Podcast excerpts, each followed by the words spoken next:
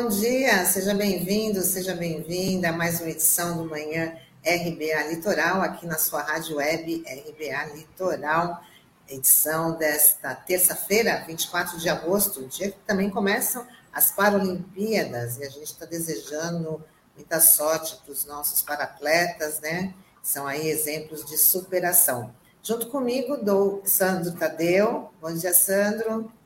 Bom dia, Tânia. Bom dia, Norberto. Bom dia, Taigo, que estão aqui nos nossos bastidores. E um bom dia especial a todos os internautas que acompanham a RBA Litoral. Vamos começar aí com o nosso giro de notícias, já falando que o ministro do STF, Alexandre de Moraes, arquivou o pedido de investigação contra o Procurador-Geral da República, Augusto Aras, por suposto crime de prevaricação.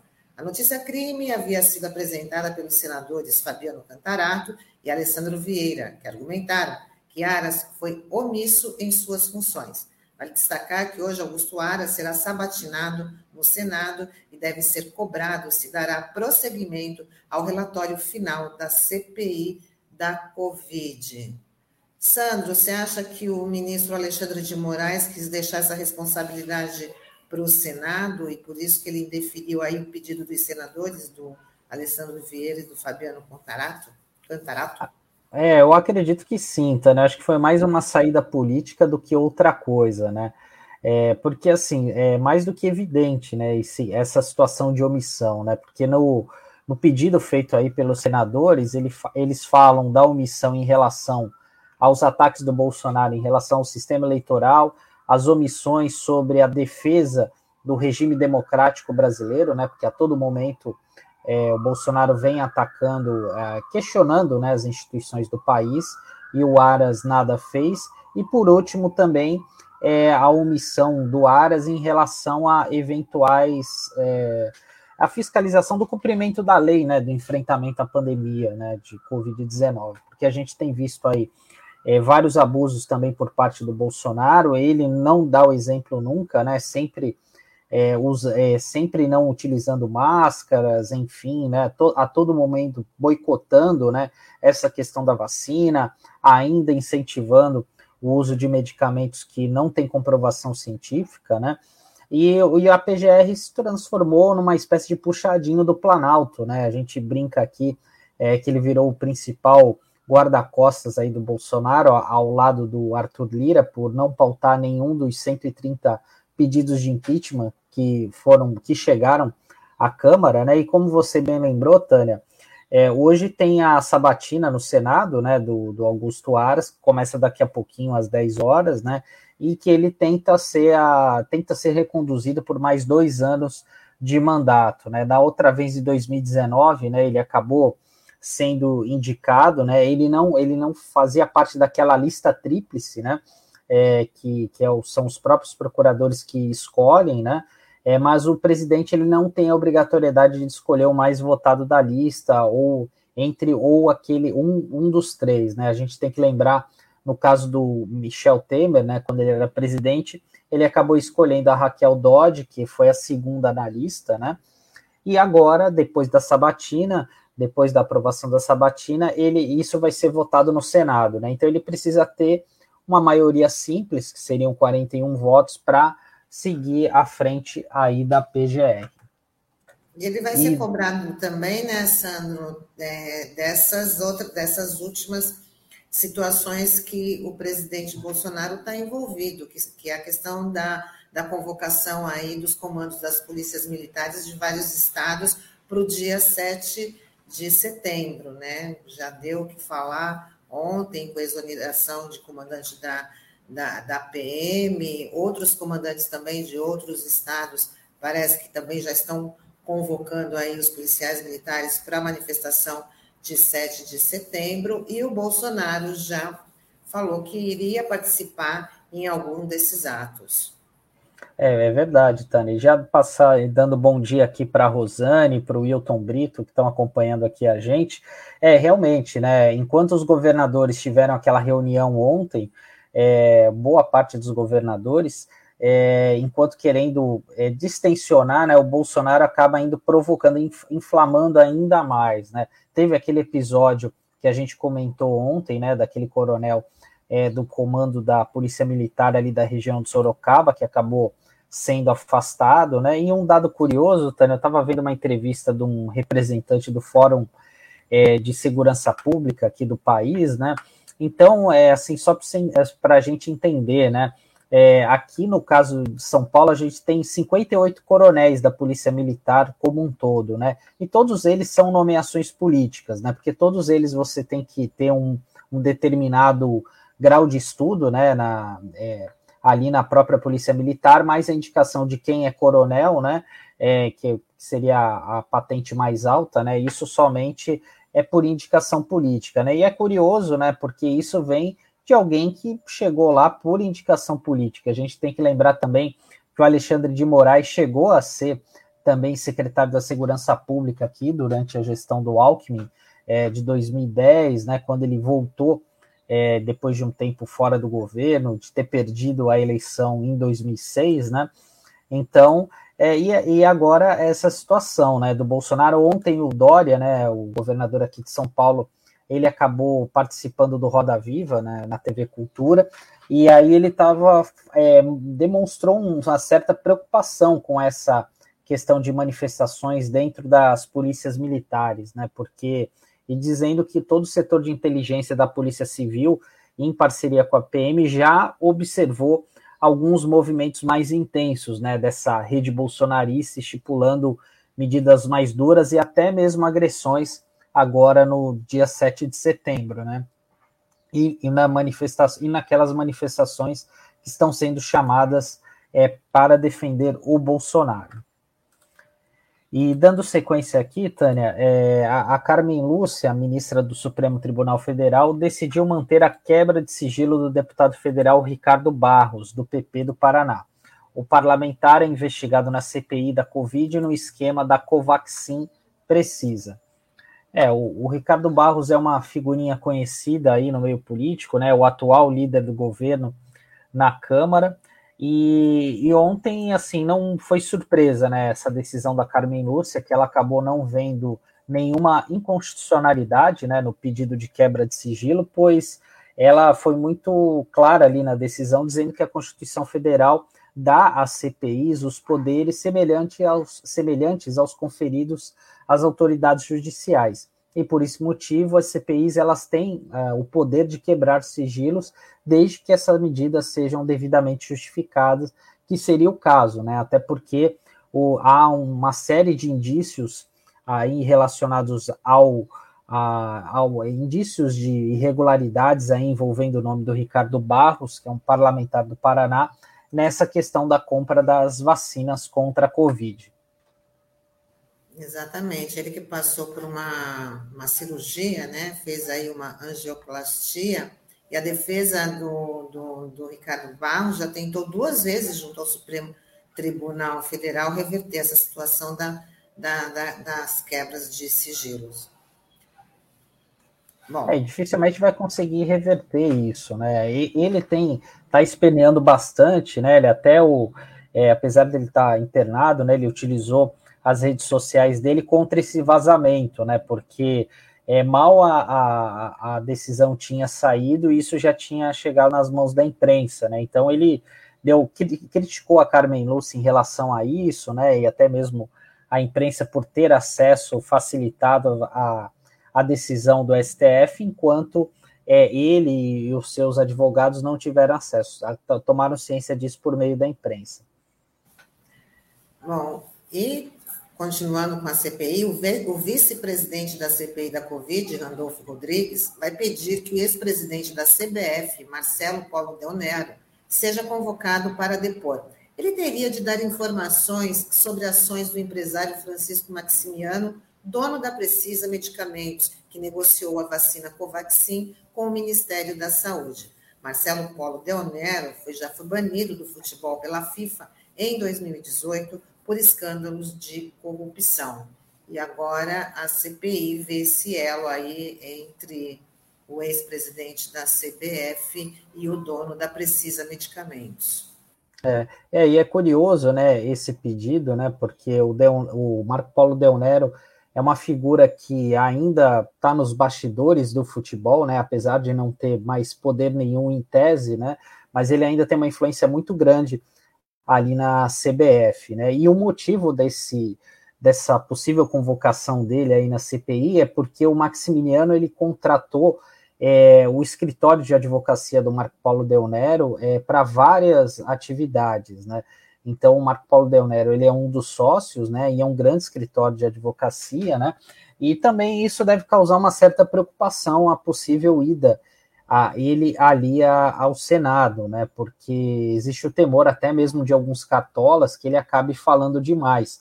E a gente é bom lembrar que em, a, em 2015, 2016, a gente teve uma CPI no Senado relacionada ao futebol. E quem participava dela era justamente o Randolfo Rodrigues, que fez esse pedido à CPI, e o deputado Romário, né? Que o deputado não, desculpa, o senador Romário, que é do Rio de Janeiro também. E naquela ocasião, né, foi investigados algumas coisas relacionadas à lavagem de dinheiro, estelionato, é, crime é, contra o sistema financeiro nacional, mas tudo isso foi negado naquela ocasião pelo Marco Polo Del Nero, né, que, é, como eu falei, né, é uma pessoa que está suspenso de tudo, mas ainda continua dando as suas cartas ali na, na CBF, que é uma, é uma entidade aí que cujos principais mandatários aí sempre estão envolvidos em algum escândalo. Né? A gente tem que lembrar o Ricardo Teixeira lá atrás, né, é, que teve é, envolvidos em casos de corrupção também acabou sendo banido e preso, né, nos Estados Unidos e agora, mais recentemente, o Rogério Caboclo, né, que foi alvo daquela denúncia de, de assédio sexual por conta de uma é, cometido contra uma é, funcionária ali da CBF. É, Sandra, e a CPI vai encontrando aí várias pontas, né? Mas a gente fica assim com receio de que o prazo da, da, da para entrega do relatório final já está chegando, né? quase ao fim. Então, vai cada vez abrindo mais, mais um leque, mais um leque, a gente fica com receio de que não dê conta aí de poder fazer toda essa conclusão em relação à CPI. É, e a gente precisa ter, eles precisam ter esse cuidado, né, para que excessos não sejam cometidos, né, porque muitas vezes a gente comentou aqui na rádio sobre é, os abusos da Lava Jato, às vezes em, em, em pecar pelo excesso, né? Enfim, então a CPI também acaba sendo é, esse, é, essa faca de dois gumes, né? Então eles precisam ter muita sabedoria ali, muito discernimento para que acabem não errando na dose, né? E acabem cometendo injustiças, né? Porque isso, de uma certa forma, acaba prejudicando o trabalho da CPI, né? A credibilidade do trabalho da CPI e também dificulta em você querer amarrar tudo isso, né, Tânia? Porque você imagina só, você colocar isso num relatório final ali que certamente vai passar de mil páginas, né? Vai ser um relatório muito extenso, mas você precisa ter uma certa coerência, né? Naquilo que você investigou, no que você está apurando, né, e não perder o foco, porque isso é realmente é muito importante para não colocar em xeque todo um trabalho da CPI que aí que depois de vários meses e meses aí de depoimentos, relatos e informações relevantes que vieram à tona aqui no país. E falando ainda sobre saúde e, e Covid-19, o presidente Bolsonaro afirmou ontem que vai pedir ao ministro da Saúde, Marcelo Queiroga, uma data para que o uso de máscaras contra a Covid passe a ser facultativo em todo o país. Bolsonaro vai na contramão da Organização Mundial da Saúde, que recomenda o uso da proteção. Especialistas afirmam que o acessório é essencial para o combate à pandemia, mesmo após a vacinação ou infecção pelo vírus.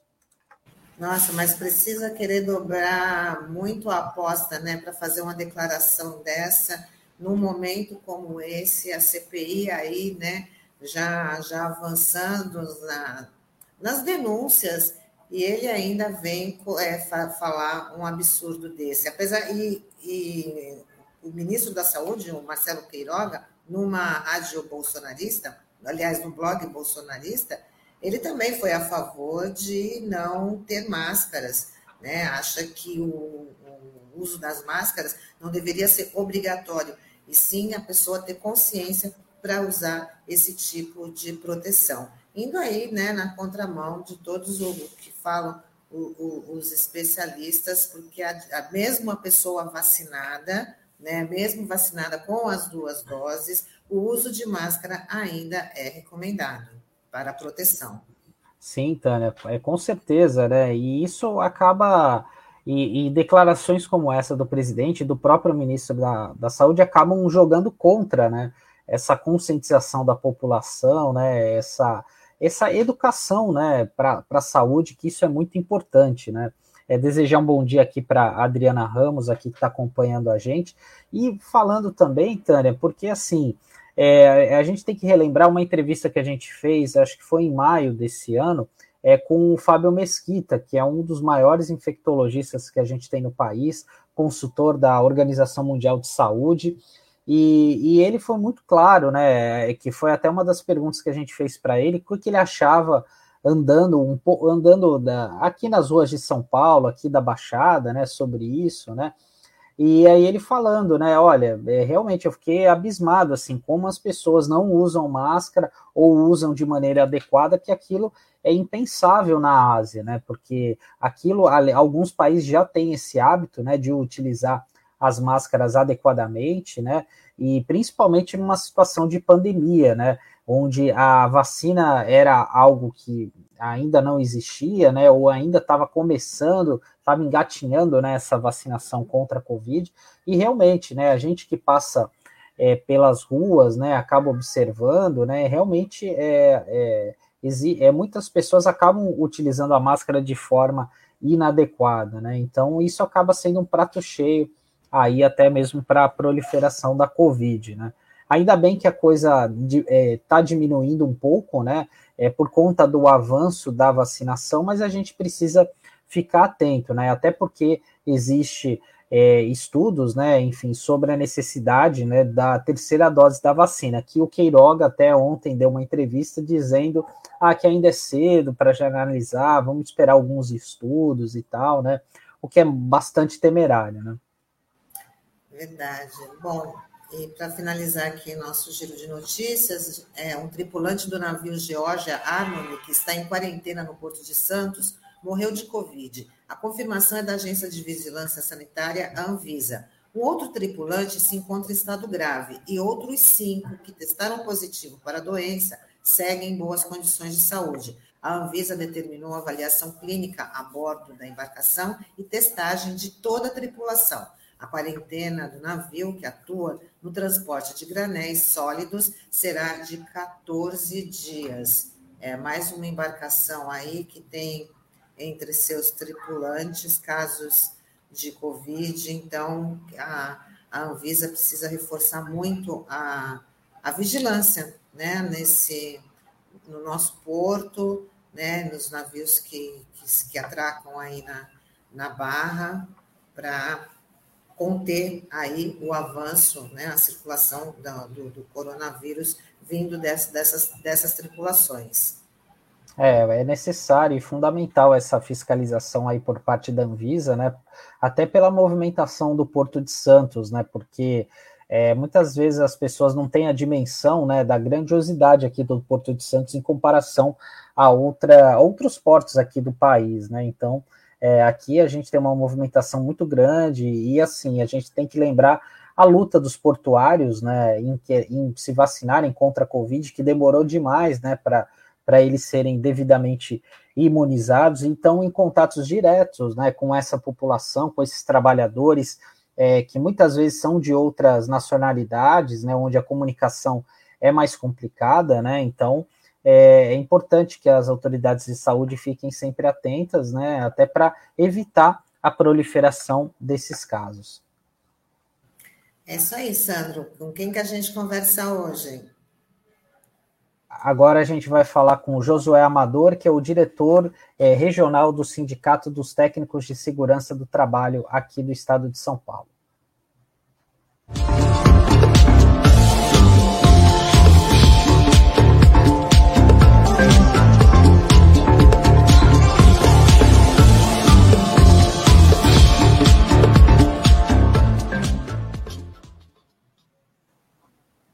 Acho que a gente teve aí um problema, o Josué perdeu a conexão, mas ele já deve estar aí acionando para poder retornar, para conversar com a gente, para falar sobre a, a importância né, da saúde do trabalhador. É o que a gente vai abordar aí com ele, principalmente durante esse, esse período da pandemia, essa reforma trabalhista que tira também tirou mais direitos ainda, né, Sandro? Exatamente. É, e agora ainda tem a mini reforma trabalhista, né, que passou recentemente na Câmara, né? É, inclusive, nessa semana, o Conselho Sindical Regional da Baixada Santista, Litoral Sul e Vale do Ribeira, está encaminhando uma moção, um documento ao Senado, pedindo para que o, o, Senado acabe reprovando né, essa medida provisória, né, que é a 1045, é, barra 2021, é, que inicialmente era para é, apenas prorrogar né, aquela questão da, é, do auxílio aos trabalhadores, né, do, do programa, mas é, acabaram vários, vários deputados incluíram várias emendas, vários jabutis e coisas que prejudicam de fato os trabalhadores, né, como aquela questão é, daquela carteira verde e amarela, né, que eles tentaram colocar lá atrás e acabou sendo passou agora é, nessa, nesse projeto de lei da Câmara, né? E o que acaba colocando os como se fosse uma espécie de trabalhadores de segunda classe, né? Sem direito, por exemplo, a, a férias, 13 terceiro, sem direito ao FGTS, enfim. Ou chegou o Josué. Bom dia, Josué, como vai? Bom, Bom dia, Josué. Bem, como é que vocês estão? Tudo, Tudo bem. bem. Obrigada por aceitar nosso convite. É uma honra sempre estar aqui ao lado de vocês. É uma honra. Josué, a gente tá, vai falar sobre um assunto muito sério, que é a saúde e segurança do trabalho, né? Que muitas vezes acaba sendo negligenciada aí pelas empresas e até mesmo muitas vezes acaba boicotando, sendo boicotada pelos próprios trabalhadores por falta de conhecimento. E um dado bastante preocupante, né? Que foi até divulgado é, no início de maio, é que o Brasil tem a, o segundo maior índice de mortes, né? É, nos países do G20, só ficando atrás do México. E eu queria saber de você, como um profissional dessa área da saúde e segurança, o que você tem visto hoje aqui no Brasil? É, tem aumentado a preocupação com, com esse setor, enfim? Então, Sandro, é, hoje, deixa eu só fazer uma rápida apresentação, né? É, hoje eu estou, eu sou servidor público, né? Um órgão de pesquisa sobre a saúde e segurança do trabalhador, que é a Fundacentro. Hoje eu represento o, sou técnico de segurança também, né? Estou na direção do Sintesp, que é um sindicato dos técnicos de segurança do Estado de São Paulo, e hoje eu estou aqui à frente da regional Baixada Santista. É, então, uma rápida apresentação para as pessoas que não me conhecem, estar conhecendo, né? E saber um pouco da nossa também atuação. É, infelizmente, Sandro, acho que a gente está é, nesses dados e essa, essa informação também é, pesquisando a gente é, obteve é muito ruim. Então, assim, existem é, vários fatores que nos colocam nessa, nessa, nessa situação.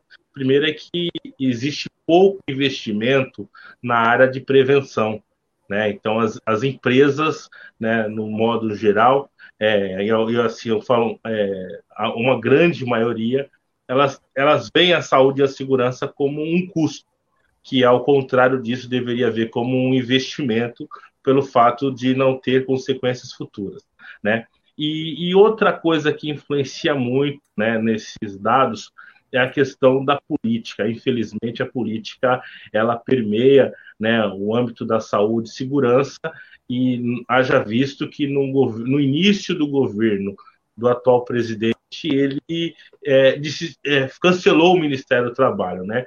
fechou o Ministério do Trabalho, o Ministério do Trabalho ficou é, durante um período sem existência, né? A, os órgãos é, interligados ao Ministério do Trabalho ficaram muitas das vezes é, sem uma posição clara em que atuar, como atuar, né? Agora, com a reabertura, as coisas estão é, tentando é, tornar é, seguir um, um, novo eixo, né? Mas isso dificulta, né? Uma lacuna de um ano sem você ter um Ministério do Trabalho que teve sempre na sua característica a, a questão da fiscalização, a questão da promoção da saúde e segurança através dos seus órgãos. Então isso entra numa estatística muito mais pior que nós vamos ver esses números lá na frente, né? Pelos acidentes que ocorreram. É, aproveitando a sua, a, a sua pergunta, é, um juiz do T, TR, TRT, né, é, ele fez uma, um, uma entrevista, deu uma entrevista recentemente, falando que os trabalhos home office, né, têm aumentado ainda mais os acidentes de trabalho, né? Então, assim, é, consequências de uma, de uma política a, o não investimento na saúde na prevenção né, dos acidentes, né, isso influencia para um número tão alto de acidentes que a gente tem no, no Brasil. É, Josué, é você, como representante do, do, do Sintesp aqui na, na Baixada Santista, eu queria que você falasse assim, para os nossos internautas é, quais são os principais desafios para a proteção aí dessa classe trabalhadora e como é que o sindicato está tá atuando junto aos trabalhadores, principalmente nesse período que a gente está na pandemia há mais de, de um ano? Isso, chegará a dois anos, né? Agora em março do ano que vem, né? A gente está dois anos. Então, para mim está sendo um novo desafio, né?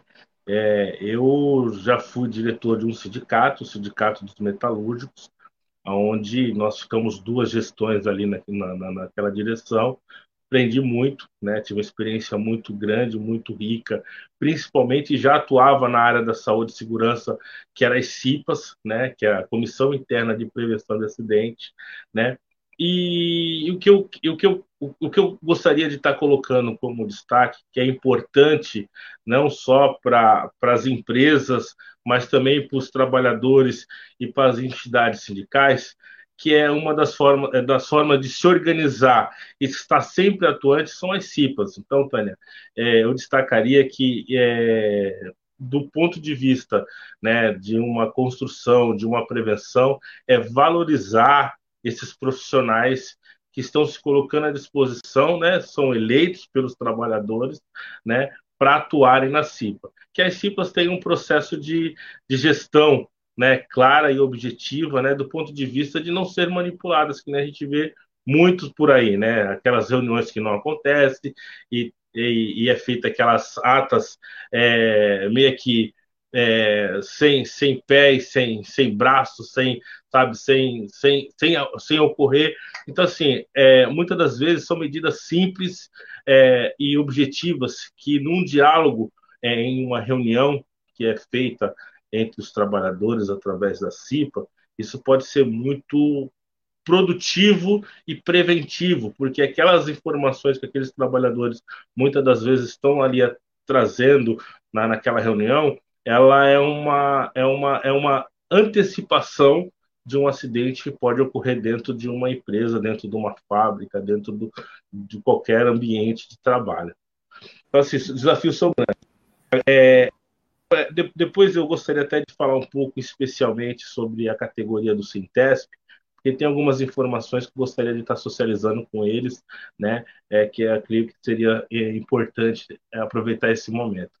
Não, só queria só é, em relação também a CIPA, o Josué, e um pouco mais de comprometimento né, de quem se candidata, de quem se compromete a fazer parte da CIPA, porque às vezes, muitas, é, muitas vezes, é, essa eleição é usada até para uma garantia de trabalho, né? Ah, eu vou aqui garantir a minha estabilidade, então vou, vou fazer parte da CIPA, e sem esse comprometimento né, com a prevenção do trabalho.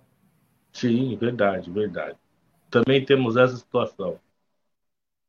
É, e o CIPEiro ele tem uma responsabilidade muito grande, né, Josué? Inclusive, até pode ser responsabilizado aí, dependendo da situação, né, do que vier a ocorrer na, na empresa, né? Mas você tocou num ponto bastante importante, Josué, porque assim, além da, da militância que você tem, você é, é bem articulado entre os, sindic, entre os sindicatos aqui da região, e eu vejo é, que a, a, saúde e a segurança do trabalhador é, é muito importante para os sindicatos ampliarem esse vínculo com os trabalhadores, né? Além da, da questão da, da, pauta do dia a dia, das questões salariais, enfim, né? Mas essa parte da saúde, da segurança do trabalhador é muito importante para os sindicatos terem essa aproximação, principalmente agora, né? Com essa questão da Covid, muitos sindicatos acabaram tendo que exigir das empresas ter uma postura mais firme aí, né, para o fornecimento de EPIs e até mesmo de todos os cuidados com home office, né? Então, queria que você falasse um pouco isso, né, da necessidade dos sindicatos abrirem os olhos, né, para essa questão da saúde e da segurança como uma forma de se aproximar dos trabalhadores. Sandro, é, essa, essa pandemia, esse vírus, ele trouxe uma revolução muito importante para a sociedade, né? E principalmente do ponto de vista, é, em, em, especial nesse momento, a questão da saúde e segurança do trabalhador. Então, quando você destaca a questão dos sindicatos, e, é algo que eu venho batendo nessa tecla há muitos anos, desde a época que nós estávamos assumimos um, um protagonismo é, de retornar a Fundacentro para a Baixada Santista, nós é, fomentamos e realizamos várias discussões, né? Nós fizemos naquela época uma, uma organização que era um observatório de CIPA, né? Que qual era o objetivo daquele momento, daquele observatório? É, é que as entidades sindicais tivessem sempre presente dentro das fábricas do ponto de vista de ter uma relação é, com os cipeiros, né, ter uma relação com a empresa, né, do, e, e, e, ser, e ser ali, é, estar presente, não do ponto de vista só de fazer as reivindicações convencionais é, dos direitos, mas sim participar e, e trazer novas ideias e soluções para vários problemas que vêm ocorrendo, né, e vários acidentes que, que, que ocorriam é, dentro dali da, da, da empresa, enfim. Então, o objetivo nosso naquele momento era construir um observatório para que as entidades sindicais tivessem acesso né, tivessem as informações, tivessem dados estatísticos né, é, dos acidentes que ocorriam é, naquela, naquela empresa, naquela fábrica, naquele setor econômico. Né? Nós conseguimos, durante um período, avançar bastante. Né? Hoje, nós não temos é, esse trabalho por diversas é, situações, mas é, é, é, as entidades sindicais hoje têm um papel muito importante do ponto de vista de estar acompanhando, porque é, as, muitas empresas elas continuaram nesse processo é, de pandemia, né? Os trabalhadores, é, vou, vou pegar em destaque o Porto, né? O Porto é um dos setores que, que mais teve casos de Covid se nós, se nós, se nós buscamos, é assim, eu não, não tenho nenhuma uma estatística é, do ponto de vista numérica é, é feita, mas nós, nós vimos muitos casos né, de, de trabalhadores contaminados pela Covid-19, lógico que pelo, pelo processo do Porto ter ter, ter o contato com diversos países, né, com, diversos, com diversos estados. Mas isso é, mostra uma, uma ausência de uma preocupação por parte de vários setores das empresas de prevenção, né, porque ocorreu a, a contaminação. Então, não, não tiveram a capacidade de fazer um trabalho de prevenção que antecipasse. Né, a gente poderia estar falando nessa entrevista aqui agora, falar, ocorreu é, diversos casos de Covid, menos no Porto. Porto foi o que menos ocorreu isso, né? A gente poderia estar falando, nós poderíamos estar falando mais, né? Por terem adotado diversas medidas de prevenção, né? De acidente ou de contaminação,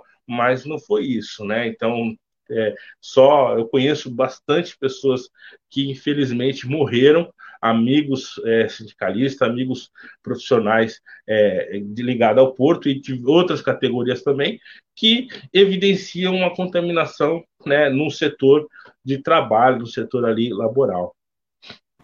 Sim, com a sua experiência. Hoje a gente relatou aí, você já deve ter ouvido falar também, que um tripulante de um, de um navio de bandeira panamenha, que está atracado aqui no Porto de Santos, né, está em quarentena, teve um tripulante que morreu, tem outros tripulantes já contaminados, um estado grave, outros parecem que estão bem. Mas assim, eu queria que você falasse da sua, com a sua experiência em, em especialista em segurança do trabalho, que medidas que o setor portuário deveria ter adotado para poder diminuir aí a, a contaminação no porto é, entre os trabalhadores do Porto de Santos já desde o começo da pandemia. Como é que eles deveriam ter agido? Então, Tânia, assim, quando a gente fala num acidente, a gente não fala numa causa, né? A gente fala em diversas causas, né? Então, a pessoa sofreu um acidente não foi simplesmente é, a culpa que nós ouvimos é do trabalhador. Essa é mais fácil de você eliminar, né? Então, a culpa é do trabalhador, está resolvido. Mas existem diversas consequências, diversas, é, diversos motivos que levaram a esse acidente falar hoje especificamente né, é, do porto, o que, o que poderia ter evitado né, essa contaminação, é, fica, ficaria, ficaria muito, muito difícil, seria muitas informações que a gente poderia ter, deveria ter. Mas assim, é, nós sabemos que as, as medidas que foram tomadas elas não foram suficientes para é, resolver todos esses problemas, né? Então, então é, poderiam ter é, fortalecido mais é, o, o, a, a, a, a, quantidade de trabalhadores ali dentro do setor portuário, né? Deveria. Então, assim, é, muitas das vezes a gente não, eu não sei qual foram as medidas que foram tomadas, fica difícil de você é, falar é, o que precisa e o que não precisa. Nós sabemos o seguinte: qual era a orientação principal? Uso de máscara, pro, proteção né, das vias respiratórias, né, é, álcool em gel, né, é, foram, foram feitas essas medidas? Legal. O que mais poderia ter feito? Né? Fazer uma escala né?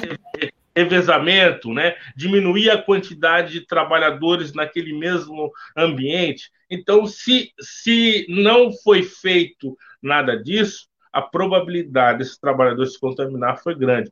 O uso de um caminhão, né? O pessoal o, o, um trabalhador usa um caminhão é, num, num, num, turno e tem dois ou três turnos, né? Aquela mesma pessoa, um, um, um procedimento de higienização mais, é, mais forte, mais firme, né? Controlado, foi feito? Não foi feito. Então, algumas medidas né, que deveriam ter sido tomadas, é, talvez não foram. A vacinação, assim que saiu o processo de vacinação, todos os trabalhadores portuários foram vacinados. Eu lembro que houve uma discussão que teve que ir para o Senado, para a Câmara dos Deputados, teve um envolvimento, aí entra também a questão política, né? com a participação de alguns deputados, para que, num grupo de prioridades, aqueles trabalhadores ligados ao porto tivessem também. Então, assim, é, talvez antecipar todo o processo Aí entra a questão política novamente, infelizmente, né? Lá atrás, se nós tivéssemos comprados, né? Eu falo do ponto de vista de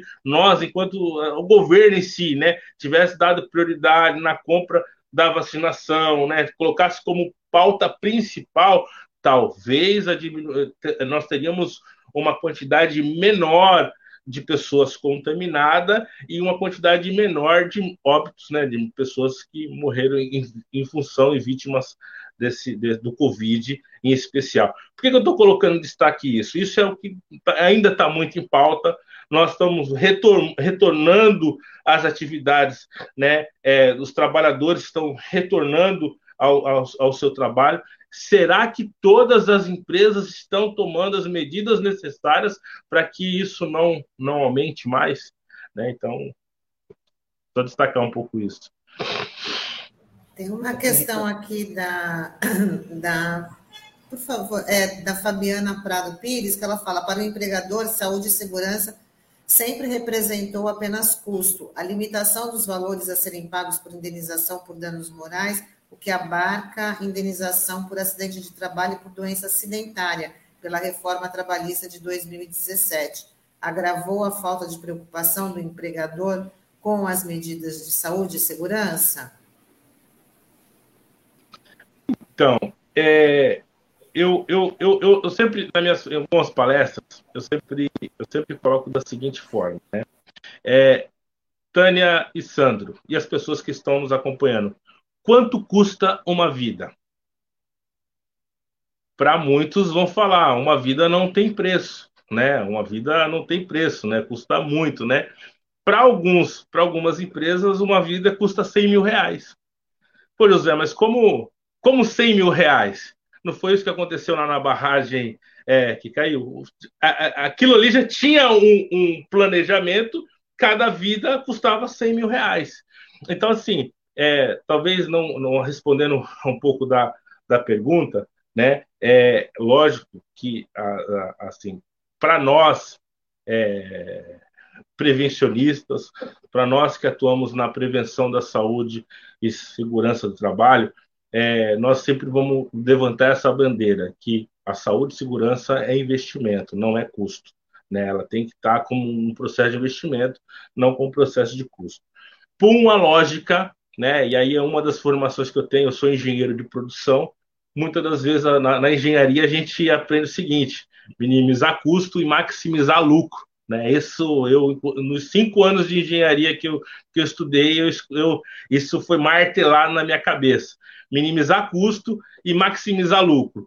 E se eu tenho uma visão que o custo é a saúde e segurança do trabalho, eu vou minimizar custo dali. Sabe? Entenda a lógica, né? Então, se a saúde e segurança é custo, então eu vou tirar, é, ao invés de ter os EPIs é, adequado àquela atividade é, laboral, né, de trabalho, eu vou tentar construir um, um, um, um EPI né, paliativo, né, que tenha menos custo. Né? Se é, o, o, procedimento é uma, é uma segurança coletiva né, é, dos trabalhadores, é, eu vou fazer algo simples, mas que não tenha muito custo. Se eu ver que o custo é muito alto, não vou fazer, né? Mas a gente sabe que aquilo ali tem vida, né? Mas para uma empresa o custo é 100 mil reais. Não sei para as outras, pode ser menos, pode ser mais, entendeu? Josué, é, também tem algumas outras interações, né? Aqui, é, até antes a Fabiana tinha falado, ah, aqui, a TRT determinou que os Correios devem expedir comunicado de acidente de trabalho nos casos de empregados infectados pela Covid-19 essa deliberação deveria ser ampliada para muitas outras categorias, inclusive trabalhador portuário. E realmente, né, isso a gente tem observado que tem sido uma raridade, até inclusive a gente é, já comentou aqui com o Pardal a respeito desse assunto, né? A Fabiana também dizendo, é até estranho chamar de mini a atual proposta de reforma trabalhista, pois a retirada de direitos tem grande amplitude. Aí o Beto Arantes, Fabiana falou tudo, tinha que ser macro e não mini essa proposta de deformar ainda mais os direitos do trabalhador. O Wilton Reis Brito, muito trabalho e força grande, Josué Amador. Gratidão. Ed, Ed Carlos Alves Maia, boa, meu engenheiro. Já fiz parte da CIPA de várias empresas, sempre atuando na frente de trabalho. Boa. É, Josué, assim, é, aqui tem o pessoal falando muito dessa questão da saúde, da segurança, né, do técnico. Eu queria que você falasse um pouco da atividade profissional do técnico de segurança. Eu até faz, abrindo um parênteses aqui, tenho muito orgulho dessa profissão. Meu pai é, é técnico de segurança do trabalho, é aposentado atualmente, mas trabalhou durante muitos anos ali na, na área da COSIPA, né, nas empresas do entorno da COSIPA, atual Uzi Minas, é difícil para a gente se acostumar nome Uzi Minas, né? Mas queria que você falasse um pouquinho da categoria, Josué, e desse trabalho que você tem, que você pretende fazer aí à frente do sindicato aqui na nossa região. Então, o, eu, eu vejo assim é, o papel do técnico de segurança como um anjo dentro de uma empresa, né? É, por que, que eu vejo isso, né? Para muitos trabalhadores é o cara que lá vem o chato, lá vem o, o cara que vai vai vai mandar eu colocar o óculos, vai já ver, sabe? Então assim é, é construído uma uma uma uma identidade por alguns trabalhadores muito ruim. Mas aquele profissional ele tem o papel né, de zelar pela vida, zelar pela segurança, zelar pela, pela proteção, né, principalmente do trabalhador.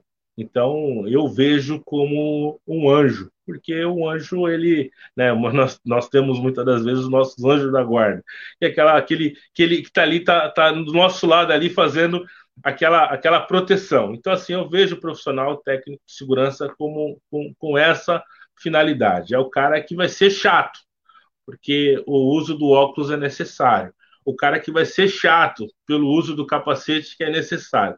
Pô, Josué, mas uma, um, um, um, material caindo de uma determinada altura, um capacete não vai proteger.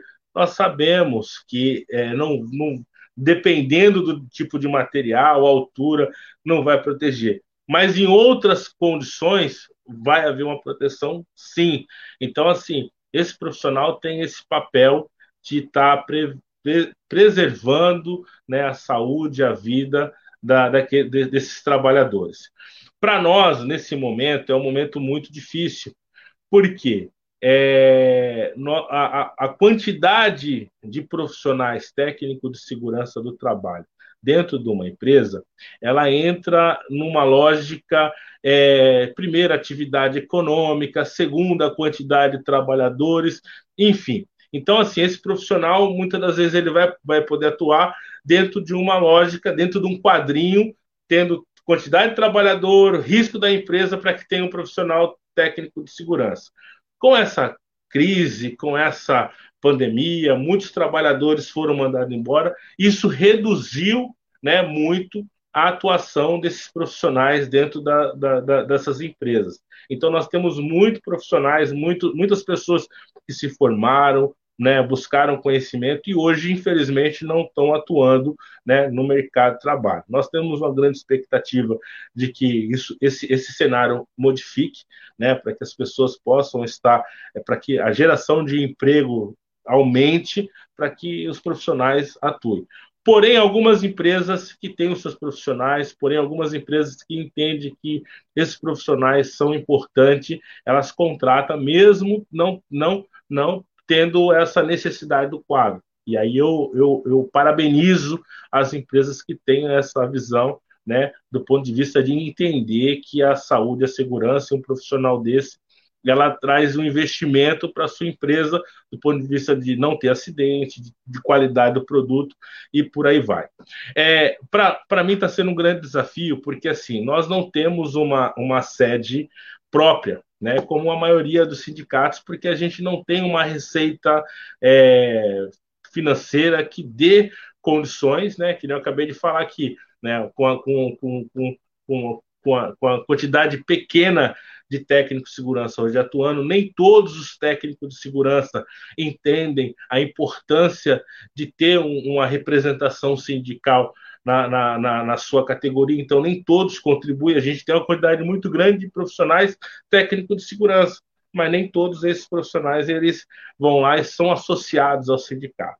Mas a gente tem compromissos, e os compromissos com a gente que a gente, nós temos colocado aqui, principalmente na Baixada Santista, e aí eu, eu peço a, a licença para poder é, só, só trazer algumas informações que eu julgo ser importante, né? E aí eu vou, vou ler aqui um pouquinho porque é um, é um, pouquinho, um pouquinho extenso, né? É, nós acabamos de celebrar uma convenção coletiva com, com as empresas do setor de hospitais filantrópicos da Baixada Santista, Litoral Norte e Litoral Sul do Estado de São Paulo.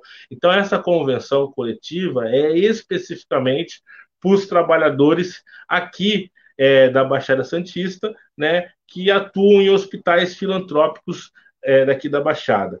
É, foi celebrada a partir do dia 1 de maio de 2021, né? Os técnicos de segurança, um reajuste de 7,59 e o piso salarial de R$ 3.146. É um piso excelente, né? A nossa categoria técnico de segurança é um dos melhores pisos profissionais que tem, né? Infelizmente a gente não tem uma, uma, uma quantidade de vaga muito grande, mas o piso é um dos melhores. Aí a pergunta: é, um técnico de segurança pode receber menos que o piso? Não pode, porque isso é convencionado, é lei, né? então não, não é permitido isso. Um adicional noturno de 35%, maior que a lei, que é 20%, horas extras a 75%, maior que a lei, que é 50%, estabilidade pré-aposentadoria, licença gestante, estabilidade 60 dias após o término da licença, maternidade é maior que a lei também. Né? Auxílio creche para os filhos de 6 anos, de 188 reais, cestas básicas no valor de 235 reais. É, e a vigência dessa convenção coletiva vai até maio de 2022. Então, assim, é, até dia 30 de 4 de 2022. Então, assim, são informações importantes, né, especificamente para a categoria dos técnicos de segurança. Agora, qual é o nosso, nosso objetivo aqui? É, a gente tem uma demanda muito grande dos profissionais da técnico de segurança, que eu sempre falo, um técnico de segurança ele atua, ele, ele tem atuação em todas as atividades econômicas, né? E a Baixada Santista, volta a dizer, ela tem todas as atividades econômicas. Então, tem trabalhadores ligados ao porto, né? siderurgia, metalurgia, petroquímica, química, construção civil, serviço, aeroviário. Então, todas essas atividades econômicas, existe um profissional é, da área. Então, o que é sempre existe um, um, uma cobrança muito grande por parte desses profissionais é na qualificação. Né? Então, a gente precisa ajudar os técnicos de segurança, não só os técnicos de segurança, mas todas as pessoas que buscam qualificações específicas, né? Então, esse é um dos objetivos que a gente quer é, construir. Sabemos a dificuldade que temos é, nessa, nessa pandemia, nesse momento que a gente está vivendo, mas uma da, das iniciativas é dialogar com esses setores para que a gente possa estar tá buscando especializações cada vez mais né, com os profissionais que possa estar tá, é, é, trazendo uma atualização desse, desse conhecimento. Trabalhadores em plataforma, né? É, o Ed é um que acabou comentou aí é um dos, é um dos profissionais né, no ramo de engenharia que atua em plataforma, atuou bastante plataforma. Então é um conhecimento que, que é que tem desse profissional que pode nos fortalecer e, e passar para outros profissionais técnicos de segurança a sua experiência. Então, a ideia é um pouquinho essa né, nesse período de gestão. É, a, a, ter uma sede própria, isso é muito difícil né, nesse momento dessa conjuntura. Né, então, a princípio, a gente tem um, eu tenho a, dado uma, uma, uma atuação pela, pelas, pelas redes sociais, até mesmo pelo telefone, né? Então a gente ficou um tempo, um, um, um bom tempo no sindicato dos urbanitários, né? É, foi cedido um espaço para a gente. Talvez a gente volte a fazer uma conversa com algumas entidades sindicais que possam também nos ceder um espaço para ajudar mais. Tem mais um pouco de informação, mas eu só estou falando demais, não estou? Não, tá ótimo, José. É importante essa prestação de contas aí para a categoria. Tem algumas interações aqui é, o Washington aqui, bom dia a todos, em especial o meu amigo Josué Amador. Tinha a Karina Silva também, é, o técnico de segurança é aquele que zela pela vida do trabalhador. E realmente, né, você. Eu, eu tenho a lembrança de ir no sindicato com meu pai, né? Meu pai era ligado ao sindicato da construção civil, né? É, e várias vezes eu me deparava com as pessoas abordando ele e falava, pô, mas teu pai é chato e tal, mas é aquele chato do bem, é o pentelho, como você falou, né? Que realmente, né? É, o, é a pessoa que está ali para zelar, né? Para o bem-estar e para levar essa, essa mensagem, né? Todos os devidos cuidados para os trabalhadores, né? Tem o, o, Ed, o Ed Carlos Alves Maia, nos últimos anos foram feitas campanhas para desqualificar os sindicatos isso só piorou as condições de trabalho. É, o Washington Vicente Fonseca, para qualquer empregador, seja ele público ou privado, trabalhador não é patrimônio, e sim despesa. E a Cidinha Santos, o Fórum da Cidadania, se coloca à disposição do sindicato para o que for preciso.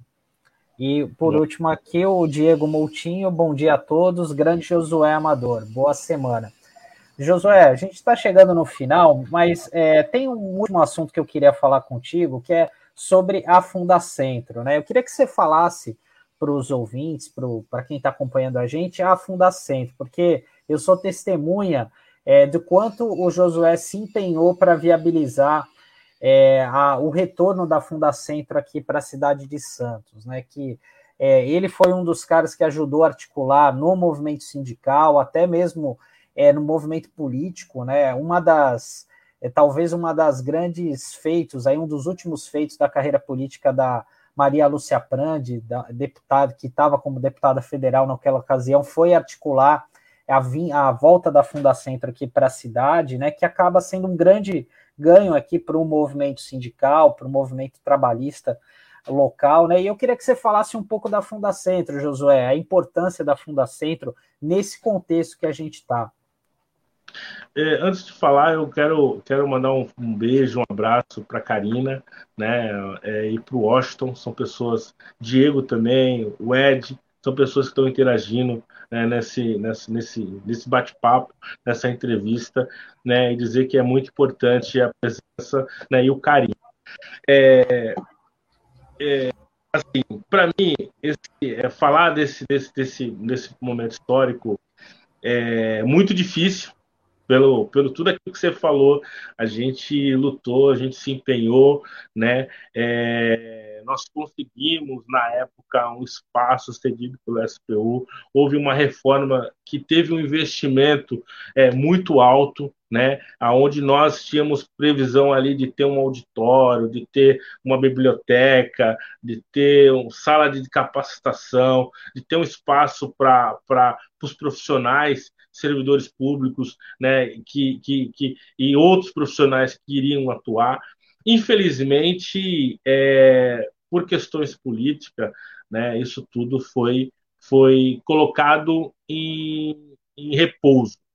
Por que, que eu falo em repouso? Porque, assim, eu, eu tenho um sonho, né? E aquilo que a gente sempre fala, né? Sonho que se sonha junto né, é um sonho que vai se tornar uma realidade, né?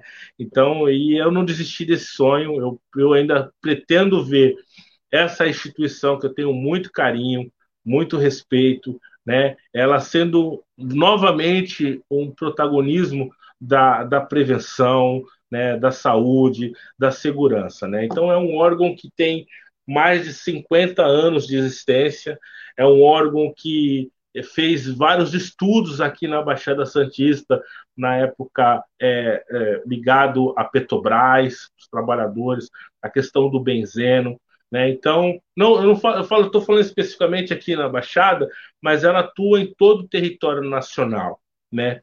E hoje nós, nós estamos num processo é, muito difícil. Né? As coisas não estão é, da forma como nós gostaríamos que estivesse.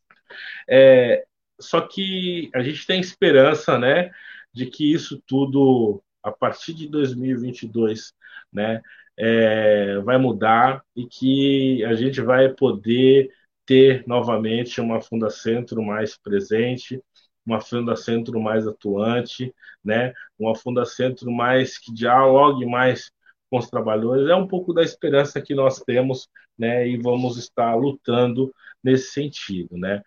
É, eu, eu tive o privilégio, né, e a honra de ter sido presidente da Fundacentro, né, no período, eu fui o primeiro servidor né, a estar na presidência, fui chefe da unidade aqui. Então, para mim, é, foi muito gratificante essa experiência, esse diálogo né, com, com, com, com, com o movimento sindical que ele, ele fez o papel de lutar né, por um órgão que ele sempre teve uma boa parceria. Então, eu agradeço aí a todos os sindicatos, agradeço você, Sandro, Tânia, que sempre tiveram presente né, nessas lutas, né, é, que nós enfrentamos. Então, vocês são testemunhas, vocês vi vivenciaram toda essa história, né, e vão vivenciar muito mais dessa história, que eu acredito que o sonho não terminou a gente vai ainda ter, ter grande esperança de que isso tudo vai voltar a ser como, como era antes, do ponto de vista melhor. Então, não tenho, não tenho, não tenho é, nenhuma dúvida de que a gente vai, vai, vai fazer parte de uma nova história, de uma nova Fundação, enfim.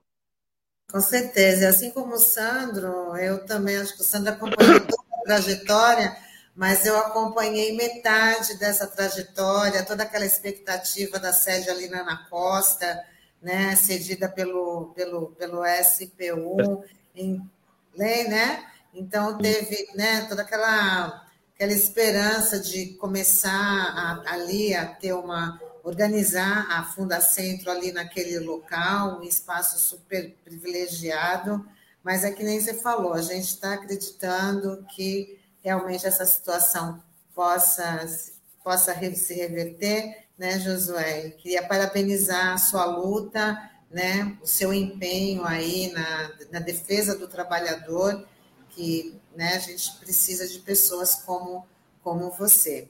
E agradecer aqui a sua participação aqui com a gente, né, compartilhando essas informações com os nossos internautas. Muito bacana, viu? Queria te desejar um bom dia também e uma ótima semana. E com certeza, até uma próxima oportunidade. Estamos à disposição. Sempre que quiser dialogar, conversar, estamos aí para contribuir um pouco mais aí na socialização das informações. Tá bom, obrigada. Tá ótimo, Josué. Obrigado, até uma próxima. Obrigado pela oportunidade, tá bom? Tchau, tchau. Fica com Deus e tenha um bom dia para vocês, tá bom? Tchau, tchau. Até. Tchau. Tchau, tchau. E com isso a gente vai encerrando aqui nossa edição do Manhã RBA Litoral de hoje, desta terça-feira, 24 de agosto. Né? Como eu falei no começo, né, Sandro? Começou aí as Paralimpíadas, esperamos que os nossos atletas dêem uma, uma grande resposta para o ministro da Educação, né, que falou tanto dos deficientes, né? Então, tomara que eles, com essa lição de superação, eles respondam aí à altura para o ministro da Deseducação. É verdade, Tânia. É, até porque o Brasil é uma grande potência né, no esporte paralímpico, né? Então, é, deve fazer bonito é, em Tóquio novamente. E nós temos vários atletas aqui da região, né? Aqui de Santos, especialmente, né? Uma delas é a Elizabeth Gomes, que é, sempre se destaca, já foi medalhista, né? Então é, tem tudo para o Brasil fazer bonito novamente em Tóquio. Então, só antes de encerrar, só uma, uma nota de pesar aqui, porque eu recebi a informação é, que faleceu o jornalista Nilson Lage. O Nilson Lage é um dos principais teóricos da, da comunicação, é, do jornalismo aqui brasileiro, autor de vários livros aí obrigatórios aí para quem estuda jornalismo, né? Então, ele era um professor da Federal de Santa Catarina, estava com 85 anos e vinha tratando um câncer no pulmão há quase dois anos e veio falecer é, ontem à noite, né? Então a gente é, deseja aí os pêsames, né? Os sentimentos aos familiares, porque o Nilson Lage ele influenciou uma geração muito grande de jornalistas, né? E é uma até é, embora ele esteja aposentado desde 2006, mas sempre foi uma referência aí para o jornalismo brasileiro. Nossos sentimentos mesmo para os familiares. Bom, e a gente vai encerrando a edição de hoje, mas estamos de volta, estaremos de volta amanhã, agradecendo aí a participação de, e a interação dos internautas que nos acompanharam aí pelas plataformas digitais, Facebook e YouTube, e tem o reprise do nosso programa pelo aplicativo, né, Sandro? É isso aí, a partir das 7 horas da noite, né, reprise no app e também no site, né? Então, é oportunidade, se você não conhece o nosso canal aqui, seja muito bem-vindo e aproveita para curtir, compartilhar com os amigos no WhatsApp, no Telegram, que isso é muito importante para dar visibilidade aqui ao nosso projeto, que é financiado pela Fundação Setaporte. É isso aí, pessoal. Até amanhã. Tchau, tchau. Amanhã.